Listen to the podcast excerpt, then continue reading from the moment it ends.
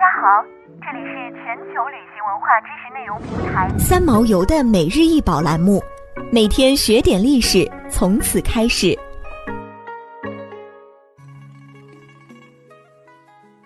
每天学点历史，从每日一宝开始。今天给大家介绍的是由象牙制成的盐瓶，这是一件象牙盐罐，高二十九点三厘米，宽十一厘米，源自于尼日利亚。现收藏于大英博物馆。这个华美的象牙盐瓶是欧洲和西非有种种贸易关联的实物证明。这个象牙盐盒产自西非的贝宁王国，是专为葡萄牙商人制作的。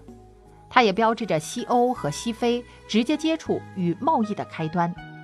早在1500年，欧洲富人家庭的餐桌上若摆放有象牙盐瓶的话，定然是件很有面子的事儿。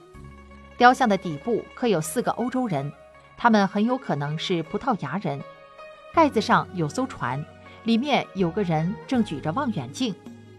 盐一度昂贵，文明建立在用食盐储藏食物的基础上。可以腌制储存食物以后，人类饮食对季节的依赖大大降低，也给长途旅行提供了条件。这才有了长途跋涉的探险和贸易活动。所以，盛装盐的盐罐子怎么精致贵重都不为过。这些来自十六、十七世纪的盐罐，工艺风格各有不同，但都透露出一种生活的庄重气息。